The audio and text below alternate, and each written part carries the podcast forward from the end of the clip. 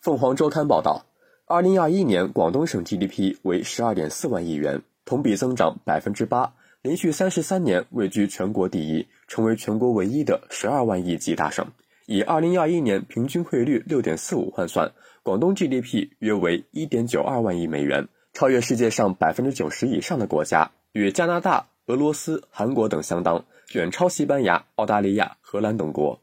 感谢收听《羊城晚报广东头条》，我是主播张世杰。